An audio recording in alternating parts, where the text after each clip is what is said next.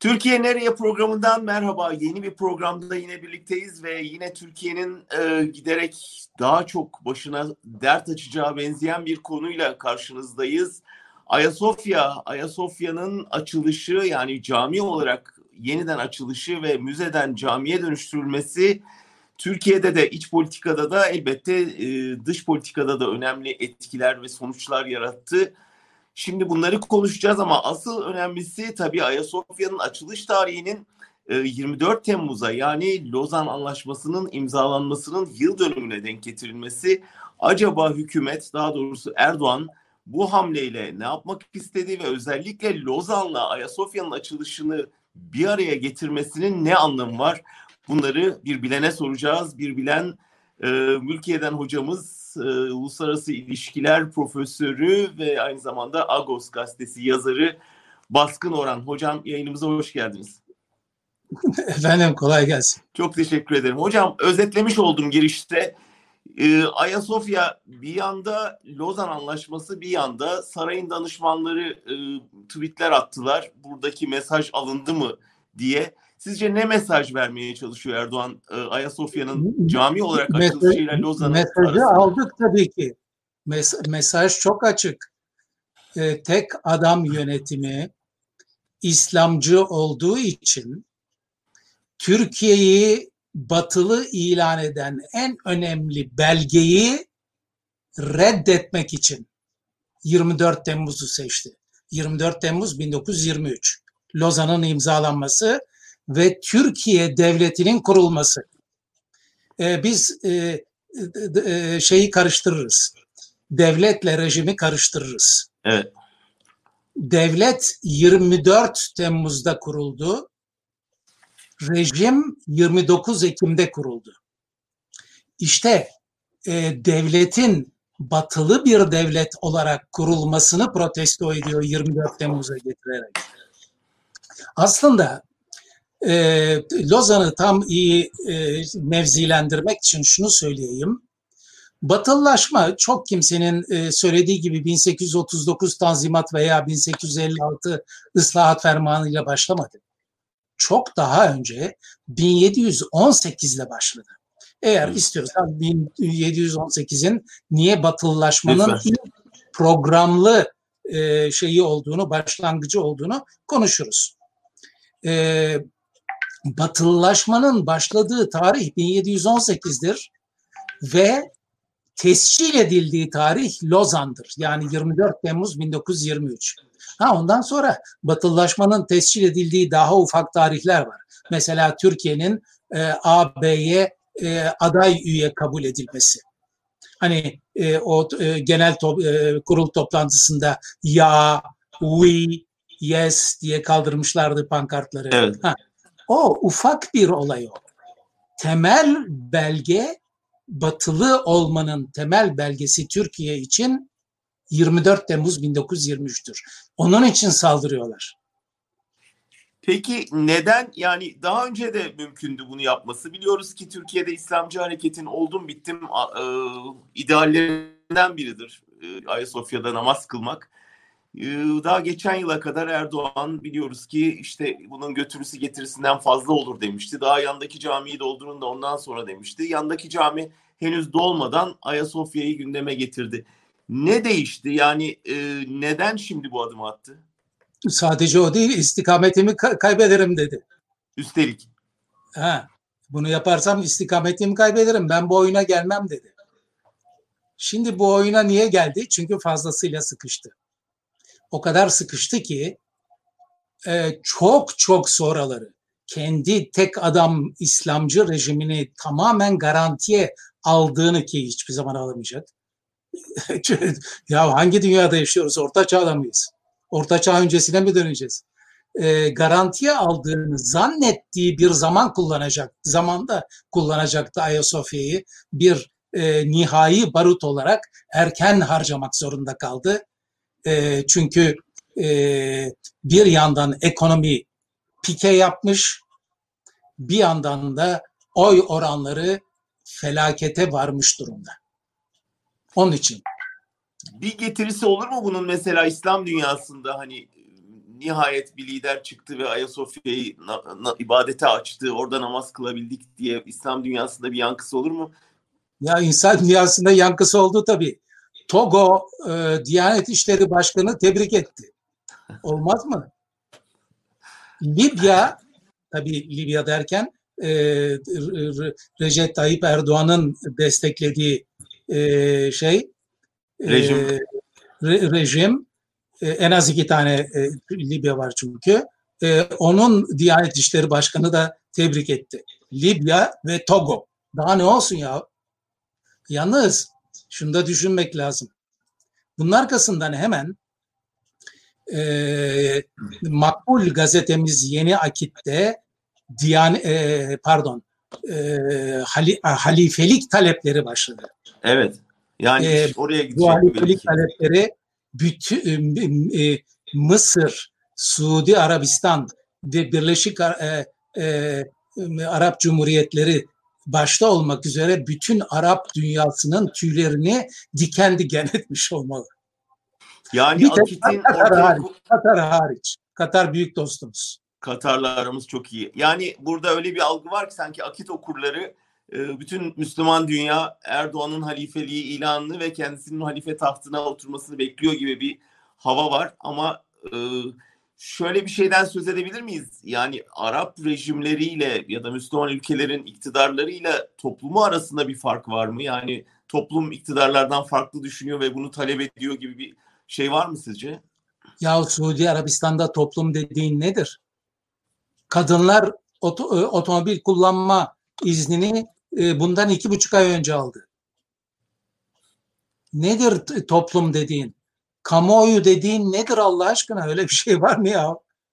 Yani 10 yıl öncesine kadar Erdoğan'ın resimlerini taşıyorlardı. İşte Arap ülkelerinde, Müslüman ülkelerde. Erdoğan'ın Erdoğan'ın resimlerini taşımak değil ama e, manevi anlamda taşımayı bütün Batı yapıyordu 2010 yılından önce. E, hatta 2013 e, yılından önce.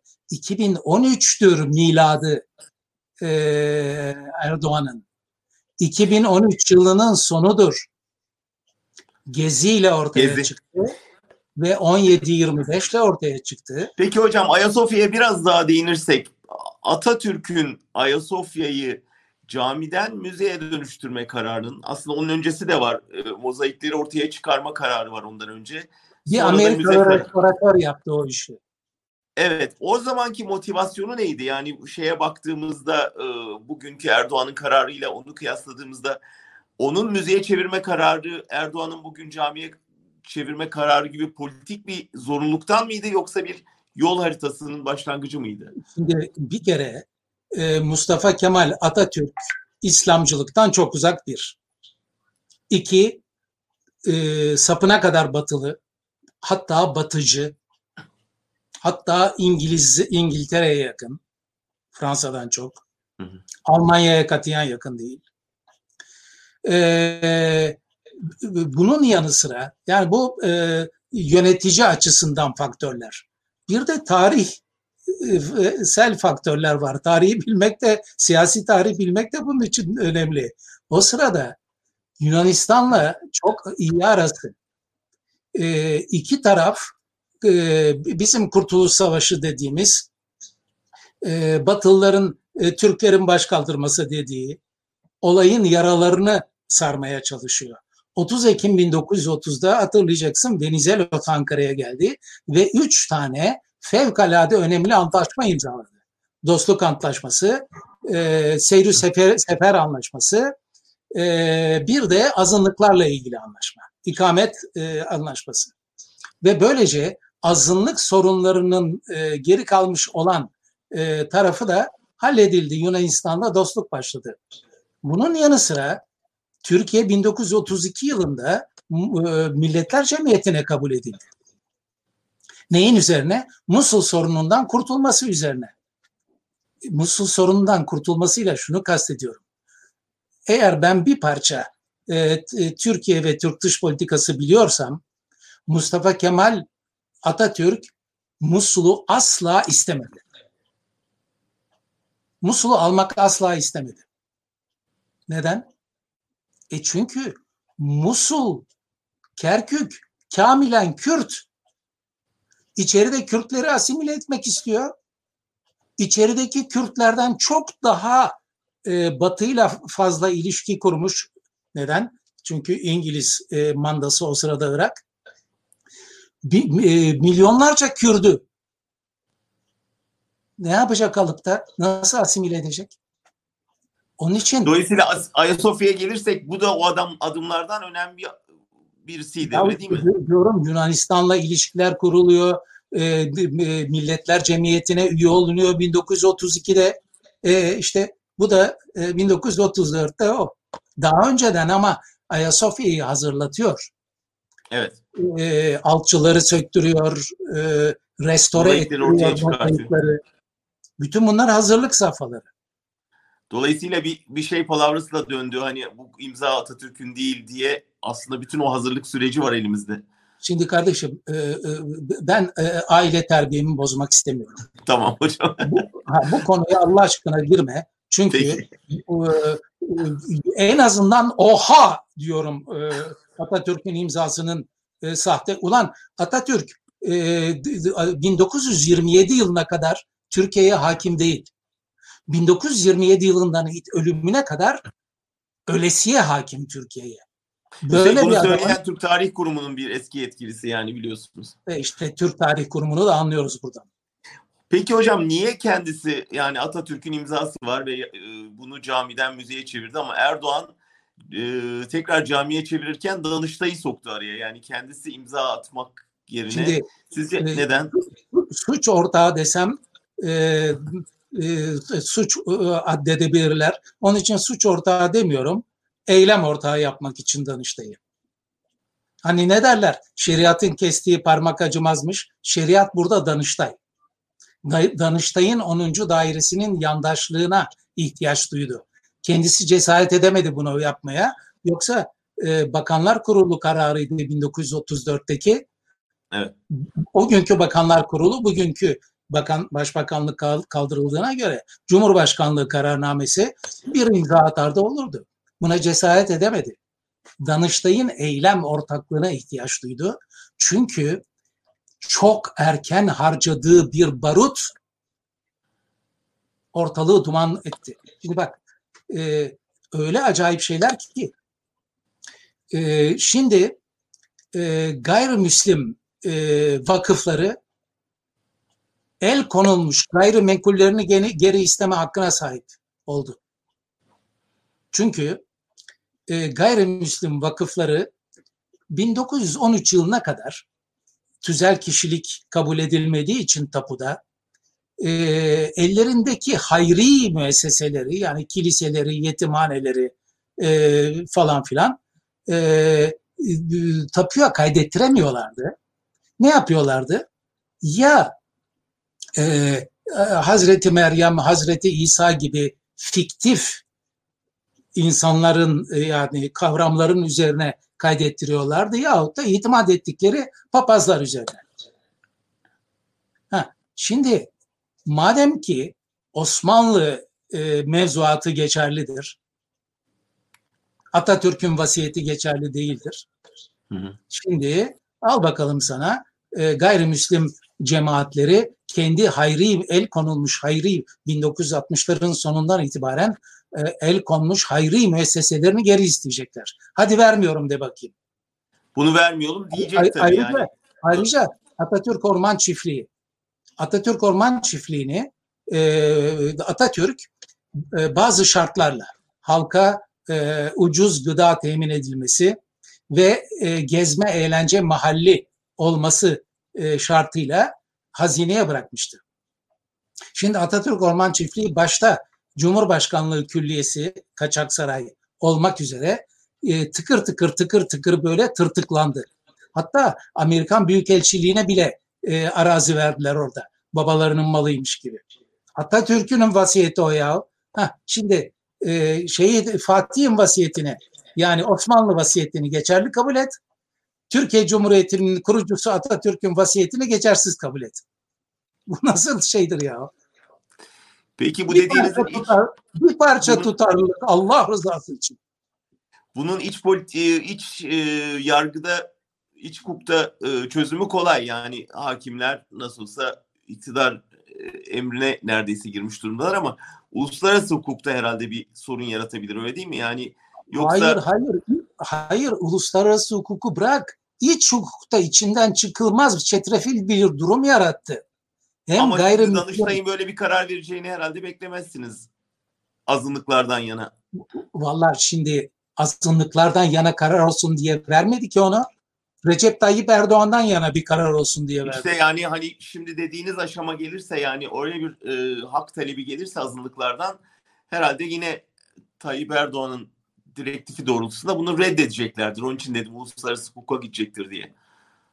E, ha şey kastediyorsun. Avrupa, Avrupa İnsan, İnsan Hakları Mahkemesi'ne gidecektir. Ha, ilk önce Anayasa Mahkemesi'ne Anayasa Mahkemesi eğer bunu çözmezse ki kendini inkar eder bir kere daha Avrupa İnsan Hakları Mahkemesi'ne. Evet bu açıdan uluslararası hukuka e, e, e, pas verildiği, istemeyerek pas verdiği Danıştay 10. dairenin çok açık. Hocam Lozan'a gelirsek şimdi. Daire, Danıştay 10. daire bu kararına çok pişman olacaktır. Ee, Cumhurbaşkanı Erdoğan da bunu istediğine çok pişman olacaktır. Biraz bekleyelim. Ne boyutta bir şeyden söz ediyorsunuz hocam? Bu söylediğiniz çok önemli. Yani ne boyutta bir e, ihtilaflı arazi e, gündeme gelecektir. Sadece arazi Yahu değil 52 milyar dolarlık bir e, gayrimüslim hayri e, müesseselerinden bahsediyoruz. Sadece şeyi düşün. E, son zamanlarda e, e, Büyükada'daki yetimhaneyi düşün. Avrupa'nın en büyük ahşap yapısıdır o. Şeyi düşün. E, açtırılmayan e, ruhban okulunu düşün. Türkiye'de Şimdi açılacak diye bir şey var, söylenti var gerçi. Ha o neden o? Ayasofya'yı ee, dengelemek için, tepkiyi yatıştırmak için. Ayasofya'yı dengelemek için. Ama yok. Hani e, eğer e, sok, e, İzmir e, Alsancak çocuğu sokak ağzıyla konuşsaydım yemezlerdi. Dediniz ha, zaten hocam. Demedim, demedim. Hayır. Peki bu yönde bir hazırlık var mı? Yani bu yönde bir talep azınlıkların bir hukuki girişim hazırlığı var mı? Şu anda yok. Çünkü bu çok ciddi bir hukuki sonuç doğuracak.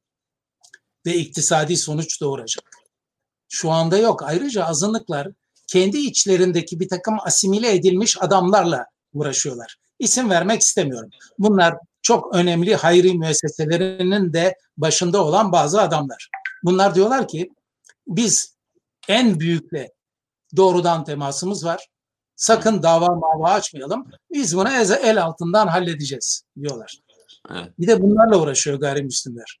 Evet orada da bir iç e, çatışma var maalesef. Hocam Lozan'a gelirsek Lozan biraz daha bize neden e, böyle bir antipati vardır İslamcı kesimde Lozan'a karşı?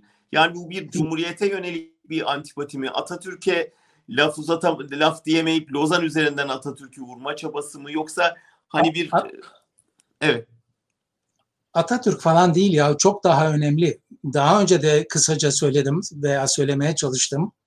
Türkiye'yi Batı blokuna sokan en önemli imzadır Lozan. Daha yani ne olsun? Batı antipatisi aslında bir yerde. Ya da Şimdi, Osmanlı özlemi diyebilir miyiz? Evet evet. Şimdi bilmiyorum fazla ayrıntı olarak veya fazla felsefi olarak karşılar mısın ama e, karşılarsan söyle hemen o, o konuyu e, kısaca bir şeyi bağlayayım.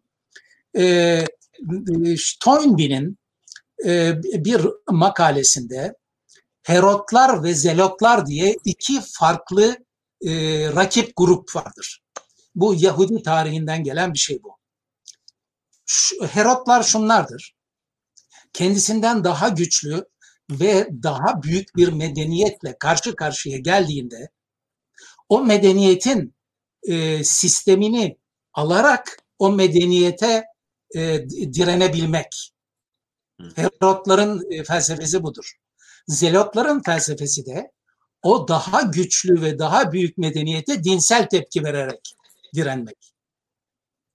E, Toynbee'nin e, tahmin et bakalım şimdi Toynbee'nin baş Herot dediği kimdir? Atatürk'tür. Atatürk. Ha, eğer Toynbee şu anda hayatta olsaydı baş zelot olarak da Erdoğan'ı gösterecek. Çok evet çok bence çok teorik olarak da çok yerine oturan bir örnek oldu hocam. Peki Batı için bir Tarih- anlamı var mı?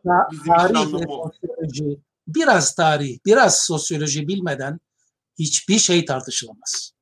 Peki tersinden bakarsak Batı da böyle görüyor mu yani e, Türkiye'nin Lozan'la Batı bloğunun bir parçası olduğunu kabulleniyor mu gerçekten? Şimdi efendim Erdoğan bir e, neoliberal mi? Sapına kadar neoliberal. İktisadi açıdan. Yani Batı dünyasının kap- ka- e, neoliberal kapitalizmine göbeğinden bağlı. Dolayısıyla bu göbek bağını kesmesi mümkün değil. Onun için Batı Erdoğan'ın nereye kadar gidebileceğini Erdoğan'dan ve bizden daha iyi biliyor.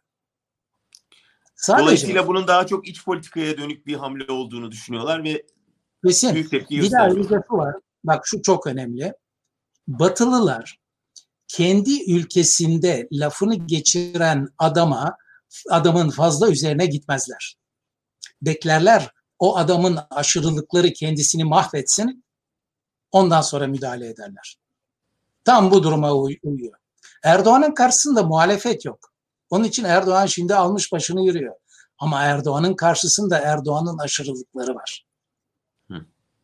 Türkiye'yi de bu kurtaracak. Çok ilginç bir test hocam. Ee, dileyelim öyle olsun. Erdoğan'ın 2016'daki demeci diyor ki bize Sevri gösterdiler, Lozan'a razı ettiler. Lozan'ı zafer diye yutturmaya çalıştılar. Sonra Erdoğan 3 yıl sonra yine aynı Erdoğan diyor ki Lozan'ı dönemin şartlarında değerlendirmek lazım. Erdoğan fikir mi değişiyor yoksa bizim hafızasızlığımıza mı güveniyor hocam? Kardeşim Erdoğan bir politikacı. Bütün politikacılar e, e, e, o günkü durumu kendilerine göre ayarlayıp konuşurlar. Biliyorsun Demirel de dün dündür bugün bugündür derdi e, bi- bizler e, gençken.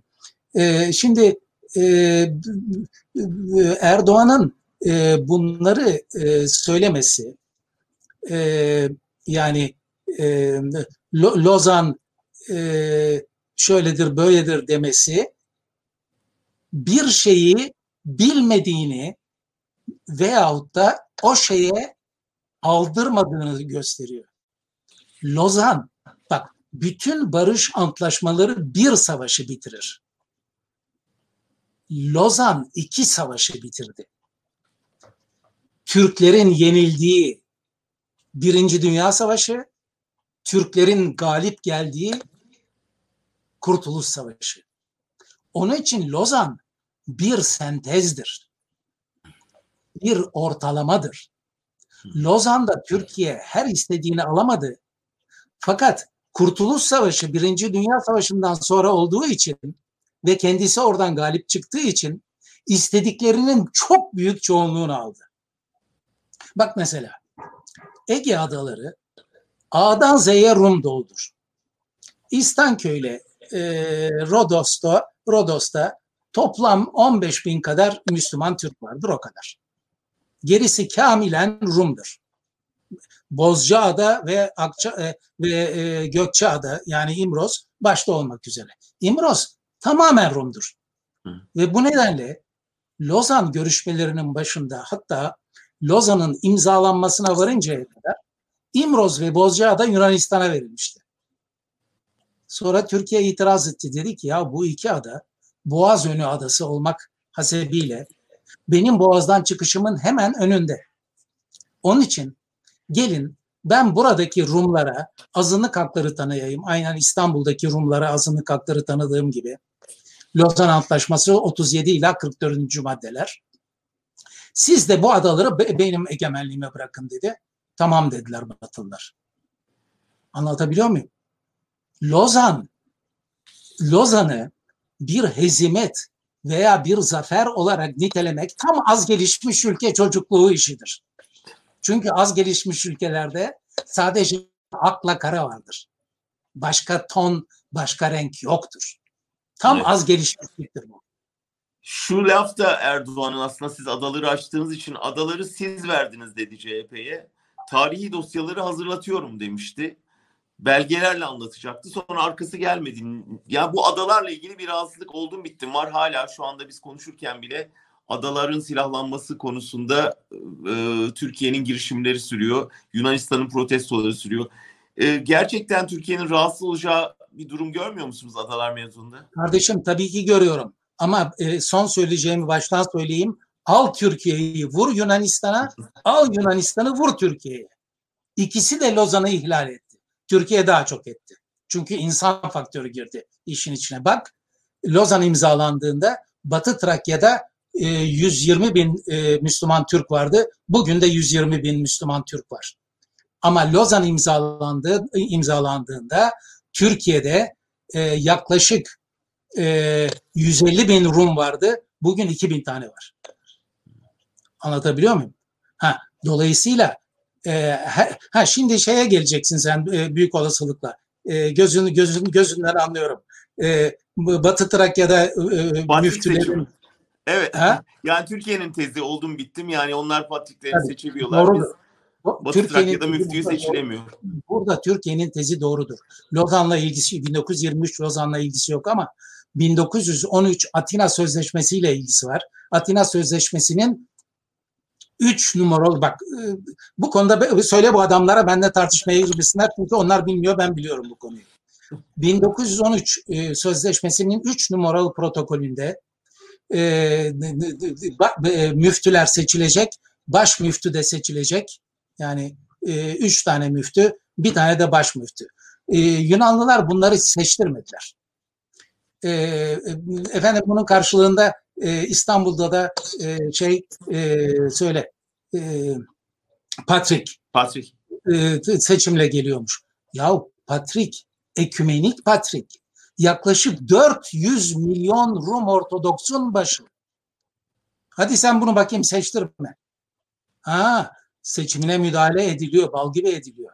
Nasıl Ermeni patriğinin seçine müdahale edildiyse devamlı ediliyor.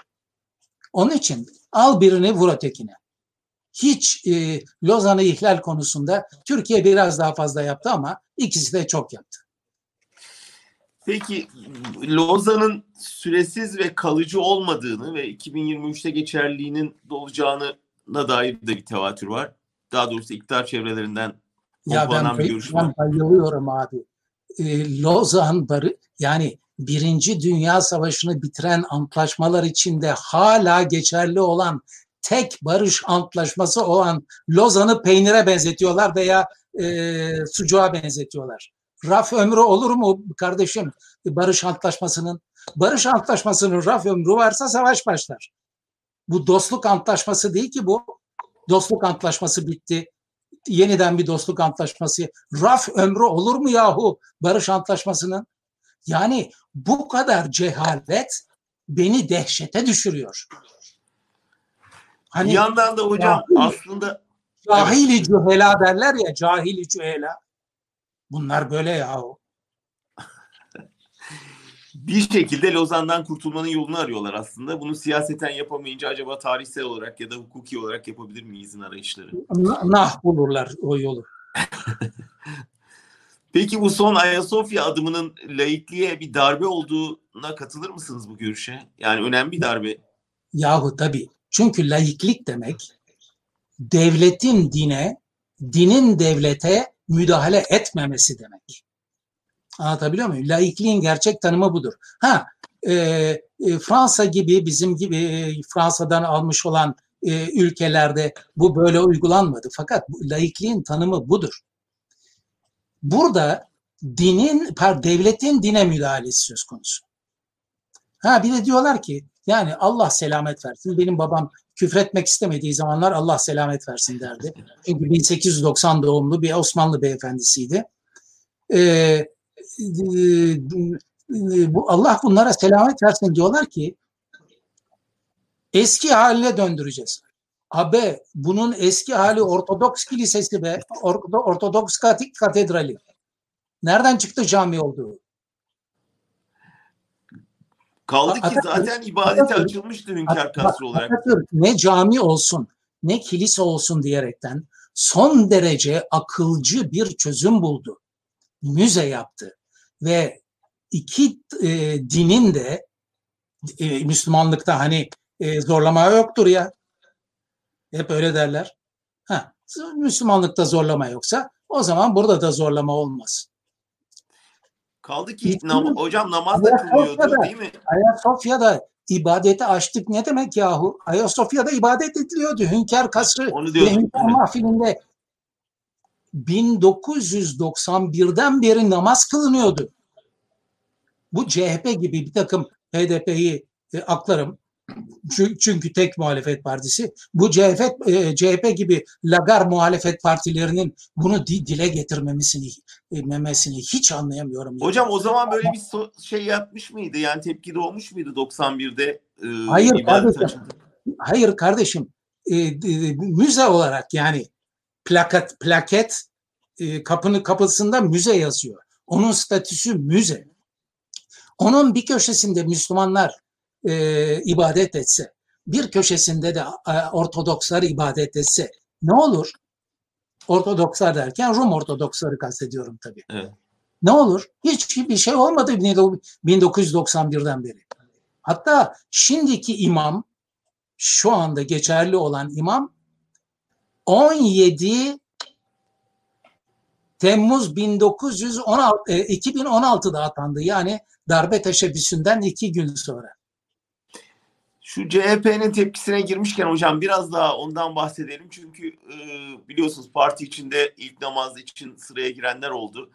Bu gerçekten hani ya işte dindarları küstürmeyelim diye geleneksel CHP'nin bir kaygısı vardır o mu yoksa gerçekten partinin genetiğinde böyle bir muhafazakar şey mi var, e, çizgi mi var? Ee, canım her ikisi de var. Her ikisi de var. Müslümanları küstürmeyelim gibi e, ne, ne derler ona e, pratik değil de e, Pragmatik.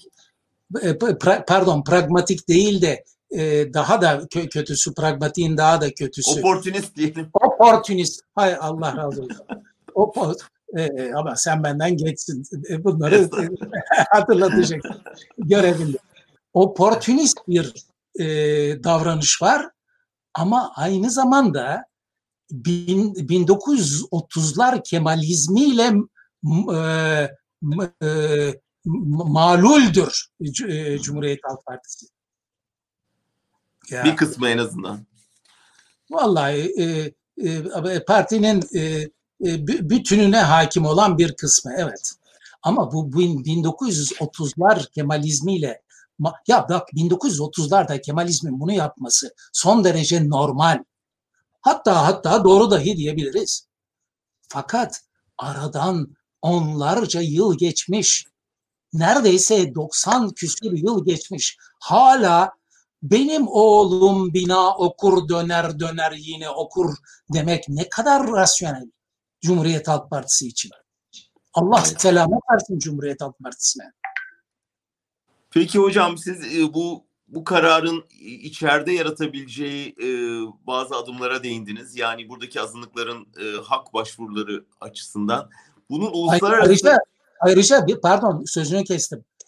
Türkiye İş Bankası'nın e, gasp edilmek istenen senetleri meselesi ne olacak?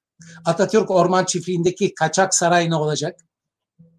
Ya ya Peki yurt dışında benzer gelişmeler olur mu? Yani ne bileyim işte Atatürk'ün e, şu anda müze olan doğduğu evin e, mesela el konulması Yunan kamuoyunda haberler çıktı vesaire ya da yurt dışındaki camilerin e, bu sefer tehdit altında olması gibi sonuçlar bekler misiniz? Şimdi anacığım biraz önce ne dedik? Al Yunanistan'ı vur Türkiye'ye, vur Türkiye'yi Yun- e, vur Yunanistan'a dedik. İkisi de ulus devlet ve ikisi de milliyetçi. Sapına kadar milliyetçi. Onun için birisi ötekine parmak atarsa öteki de ona parmak at- at- at- atar. Bunlar bu işler böyledir. Ee, ne niye e, Atatürk'ün e, şeyi e, e, Selanik'teki evi e, e, Sembolik.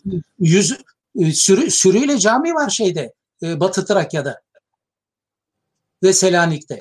Onları kiliseye çevirebilir. Ama Atatürk'ün evi e, daha çok koyacak. An, an- Sembolik bir şey çünkü tabii. Evet. Ha, daha çok koyacak. Onun için Bekler oraya- misiniz o tür adımlar hocam? Yani Efendim? al birini vura birine dediğinize göre bunlar olabilir diyorsunuz. Yok canım e, olmaz. Yani e, Yunanistan'da e, Ortodoksçu bir yönetim yok henüz. Bizde İslamcı bir yönetim var. Evet. Peki ve, son olarak ve, ve, ve Yunanistan'da bizdeki gibi sonuna kadar sıkışmış bir tek adam iktidarı yok. Ve sıkı bir kamuoyu var. Hocam bir tartışmayı son olarak açmak istiyorum. Bu ulusal egemenlik meselesi epeydir ben de üzerine çok kafa yoruyorum. Bu yani bunun sınırları nedir meselesine gelirsek. Yani dedi ki Türkiye bu benim ulusal egemenlik hakkım. Burası benim toprağım. Burası da benim işte e, bir şekilde fethettiğim bir şehrin e, bir kazanımı. Dolayısıyla ben buna dünyada hiç kimseyi karıştırmam. Ama sonra bakıyoruz mesela Taliban da Afganistan'da bu da heykellerini bombalıyor. O zaman o da onun egemenlik hakkı. Dolayısıyla her ülkenin kendi sahibi olduğu uluslararası mirası, dünya mirasını tahrip etme ya da dönüştürme hakkı var gibi bir şeye geliyor.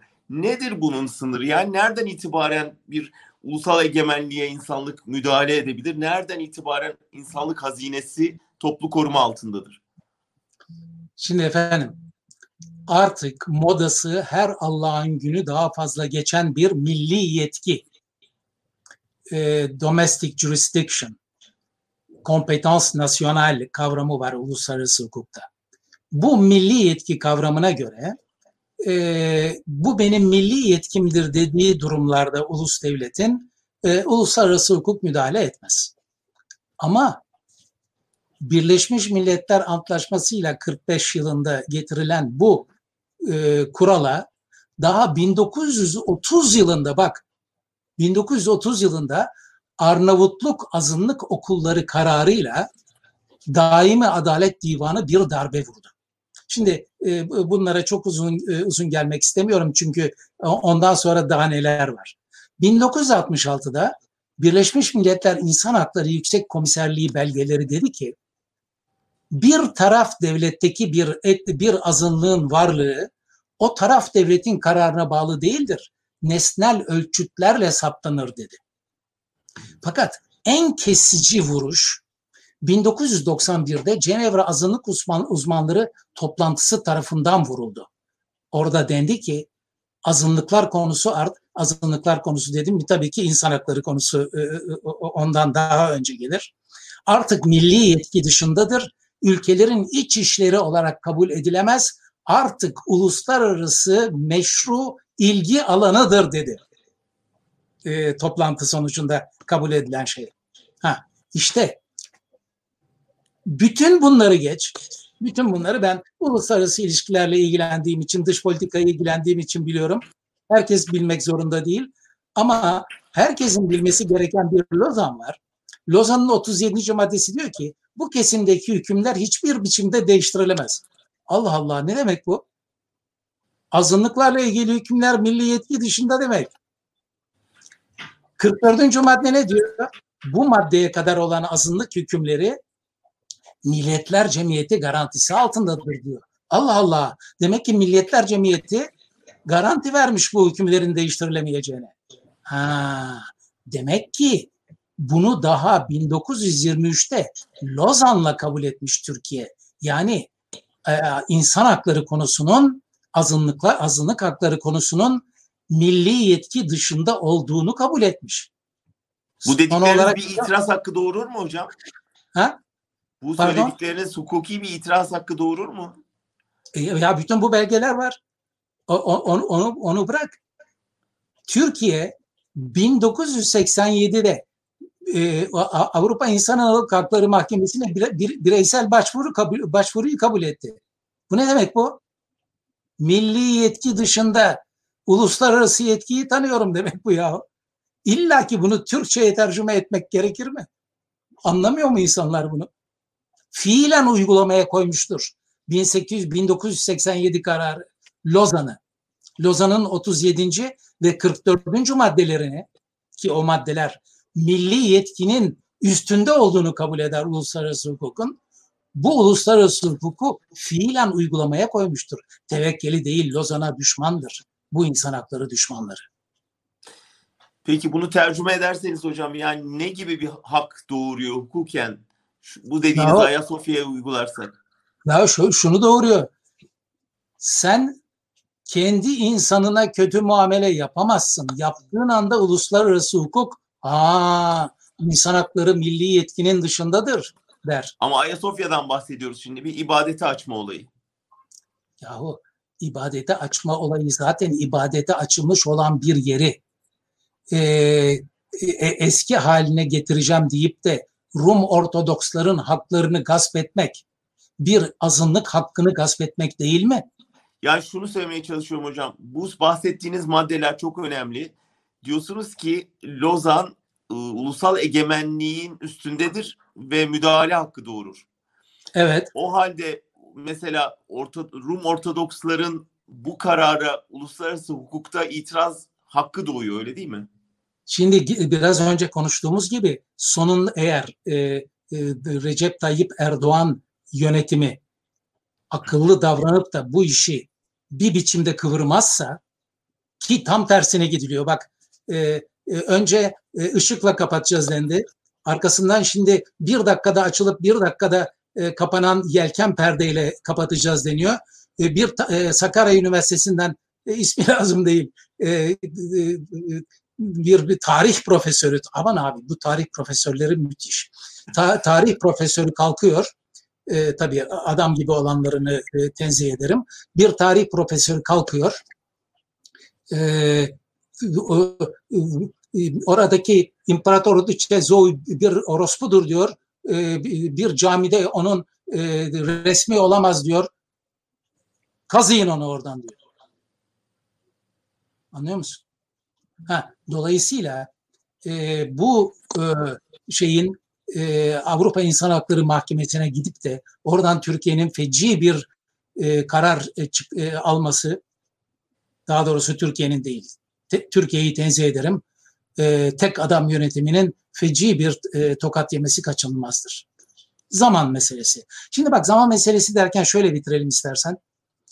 E, e, diyorsun ki ya bu adamlar o kadar büyük hatalar ve kalıcı hatalar yapıyorlar. Kurucu e, felsefeyi o kadar yerle bir etmeye çalışıyorlar ki İslamcı felsefeyle. Bu adamların silinip gitmesi kaçınılmazdır diyorsun. Buna karşılık diyorlar ki ya sen kaç senedir bunu söylüyorsun. Bunlar hala gitmedi. Ha, kardeşim insan hayatıyla milletin hayatı farklı uzunluktadır. Bunu söyleyenler yaşlıysa ben ölmeden göreyim kardeşim şunu. E, onun da hakkıdır hocam. Onun da hakkıdır anasını hocam çok teşekkür ederiz. Yine çok zihin açıcı bir e, görüşme oldu. E, ve Sağ çok ol. önemli noktalara parmak baktınız. Ben bu egemenlik meselesini biraz iç şeye dönüştürürsek adam evde karısını ya da çocuklarını dövüyor, işkence ediyor ama e, komşular çığlıklara koşup geldiğinde bir dakika bu benim mahremiyet hakkımdır karışamazsınız diyor. Ona benzetiyorum. Uluslararası politika açısından da aslında biraz sonuç bu. Şimdi bekle, İnsanlığın müdahale hakkı vardır yani böyle şeylere. bekle. O gelen yapma kardeşim e, karını dövme diyenler o herifi dövecekler yakında. Ne demek Evet. istediğim anlaşıldı mı? Çok iyi anlaşıldı hocam.